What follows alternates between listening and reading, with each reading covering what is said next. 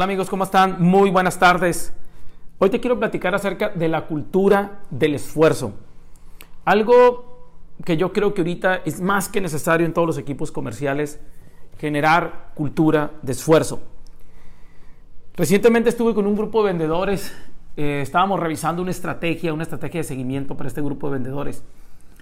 Y les hice un comentario que causó ya después un diálogo, un diálogo que se extendió y yo les comentaba que, que, ellos como empresa o ellos como vendedores podrían tener la mejor estrategia de ventas que puede existir.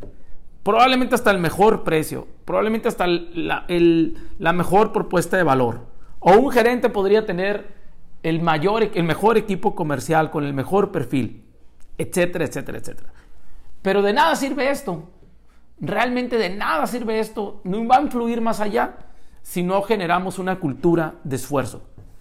Nada suple o sustituye, muchachos, la persistencia, la continuidad de tu, entusiasmo por seguir en tu proceso de ventas y en tu trabajo. Ni la mejor estrategia lo va a hacer. Muchas personas empezamos probablemente con, con una estrategia que a lo mejor no es tan sólida, pero tenemos una gran cultura de esfuerzo y entusiasmo. Y vamos avanzando y la vamos mejorando, la vamos la vamos proyectando, la vamos adaptando, vamos consiguiendo ayuda y esto nos permite simplemente por tener una cultura de esfuerzo. La cultura de esfuerzo es lo más importante que debes de incluir en tu mentalidad y en tu estrategia comercial. Es importante la estrategia, no me malinterpretes, claro que lo es, pero es más, pero yo sí creo que es mucho, muy importante el entusiasmo y el esfuerzo que le metas a la estrategia de ventas. Creo que este tema de la cultura, el esfuerzo, es un tema que debemos considerar profundamente en nuestras pláticas de, ventas que tengamos con nuestros equipos y en nuestro diálogo interno también como vendedores. Eh, recuerdo mucho la película esta de, de, McDonald's, del, del, fundador de la franquicia, claro, de, Ray Kroc, que decía, sabemos que no fue el que creó la marca McDonald's, pero fue el que hizo todo el sistema de franquicias y profundizó mucho para tener el éxito que, ahora se conoce de McDonald's. Este señor realmente fue muy persistente, muy persistente, muy persistente, hasta que gracias a esa persistencia que tuvo, pudo, lograr la estrategia adecuada para hacer crecer el negocio. Ahora bien, ¿será justificable o no será justificable lo que hizo?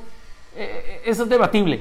Lo único que yo estoy comentándote en este momento es que la cultura del esfuerzo se requiere y percibo que actualmente en los equipos comerciales no hay mucha conversación profunda de lo que es una cultura del esfuerzo.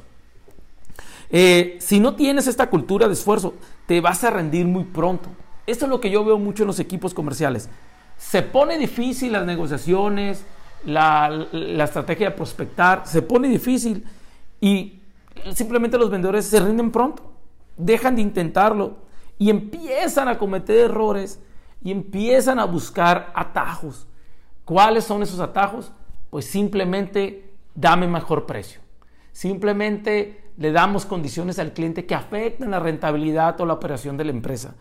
Y eso nos engañamos porque empezamos a, ver un ligero resultado, pero cuando ya no es sostenible, volvemos a regresar al punto inicial o probablemente hasta en, hasta en una mayor desventaja. Es bien importante que entendamos que el resultado se tiene que dar con mucho esfuerzo.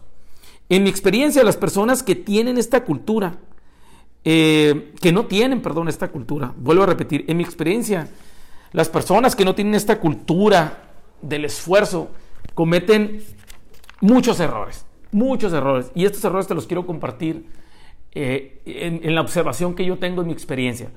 Ejemplo, son vendedores o gerentes que buscan soluciones mágicas y son presas de la cultura de lo rápido, de estrategias de manipulación, de, de buscar recetas, ABC, etcétera, etcétera.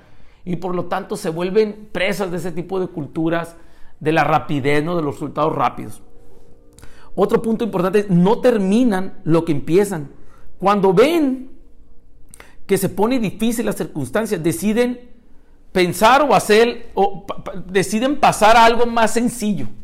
Es decir, probablemente están tratando de prospectar un cliente grandísimo que va a detonar muchas ventas, pero reciben tres no, cuatro no, y simplemente dejan de, insistir, dejan de esforzarse con diferentes medios y buscan a un cliente mucho más chico que probablemente ni le va a las ventas que está buscando.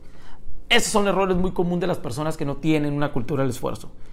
Otro, otro error son poco tolerantes a los cambios, a los cambios, y, eso genera muchos problemas. ¿Por qué? Porque si no cambias, porque, perdón, en el mercado se están dando constantemente muchos cambios, muchos cambios, y el vendedor no sabe administrarlos.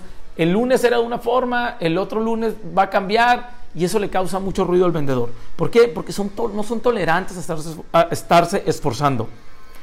El, el, siguiente, número cuatro, es culpan a la competencia del jefe siempre de sus malos resultados. Es increíble. Cuando debemos de hacer como vendedores todo el esfuerzo que tenemos por recuperar el servicio, recuperar a los clientes. Cinco, ponen muchos pretextos para justificar su falta de compromiso y esfuerzo. Es que si no me das este precio no voy a poder vender. Es que hace mucho calor. Es que los anuncios de redes sociales no son los adecuados. La ficha técnica no me gusta. El folleto es inadecuado. Mi carro no sirve, etcétera, etcétera, etcétera, etcétera. Pretextos para justificar su falta de acción y compromiso. Ahora bien, yo te quiero dar también unos consejos para poder incrementar la cultura del esfuerzo. ¿Ok? Y tengo estos cuatro consejos muy importantes para ti que por favor considéralos para poder mejorar tu desempeño. Uno, empieza proyectos de 30 o 45 días y termínalos. Controla tu tiempo, es decir, focaliza esos objetivos o proyectos de 30 a 45 días constantemente y termínalos. Un ejemplo puede ser investigar todos los prospectos en un determinado territorio fíjate un compromiso de 30 a 45 días. No digas, en este año lo voy a hacer. No, no, haz un proyecto de 30 a 45 días, algo más cercano para ti. Va a tener más resultado. Yo lo que me he dado cuenta es que cuando nos hacemos proyectos cortos, como de 30 a 45 días, eh, mi mente se enfoca y mi mente saca el resultado.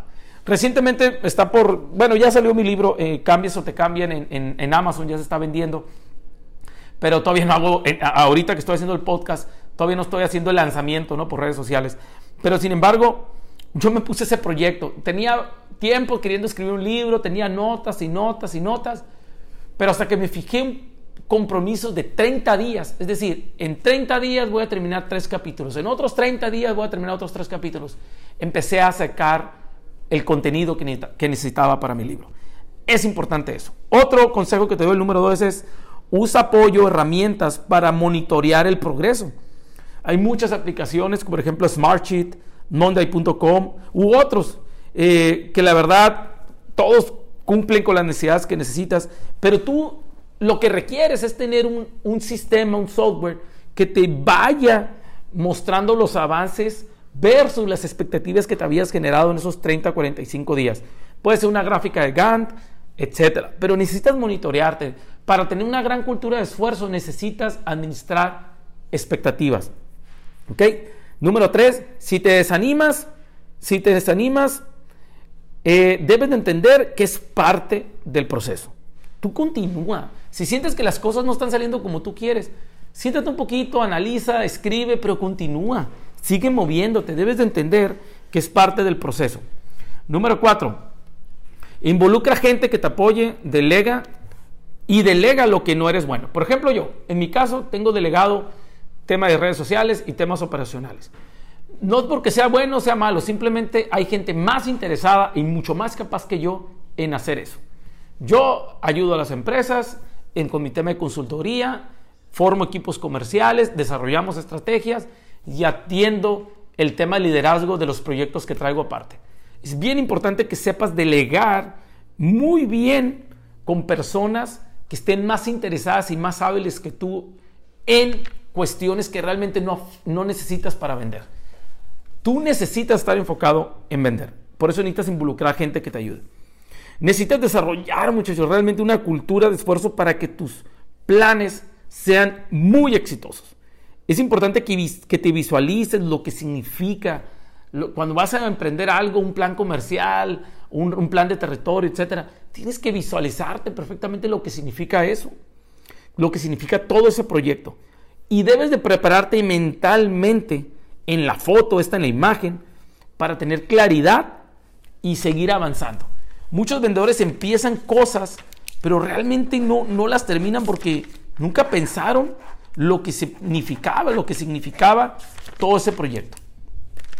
Muchachos, pues espero que este consejo te haya servido mucho. Te mando un abrazo muy fuerte. Sígueme en mis redes sociales www.janielmaldonado.com. También te puedes meter a, meter a Amazon.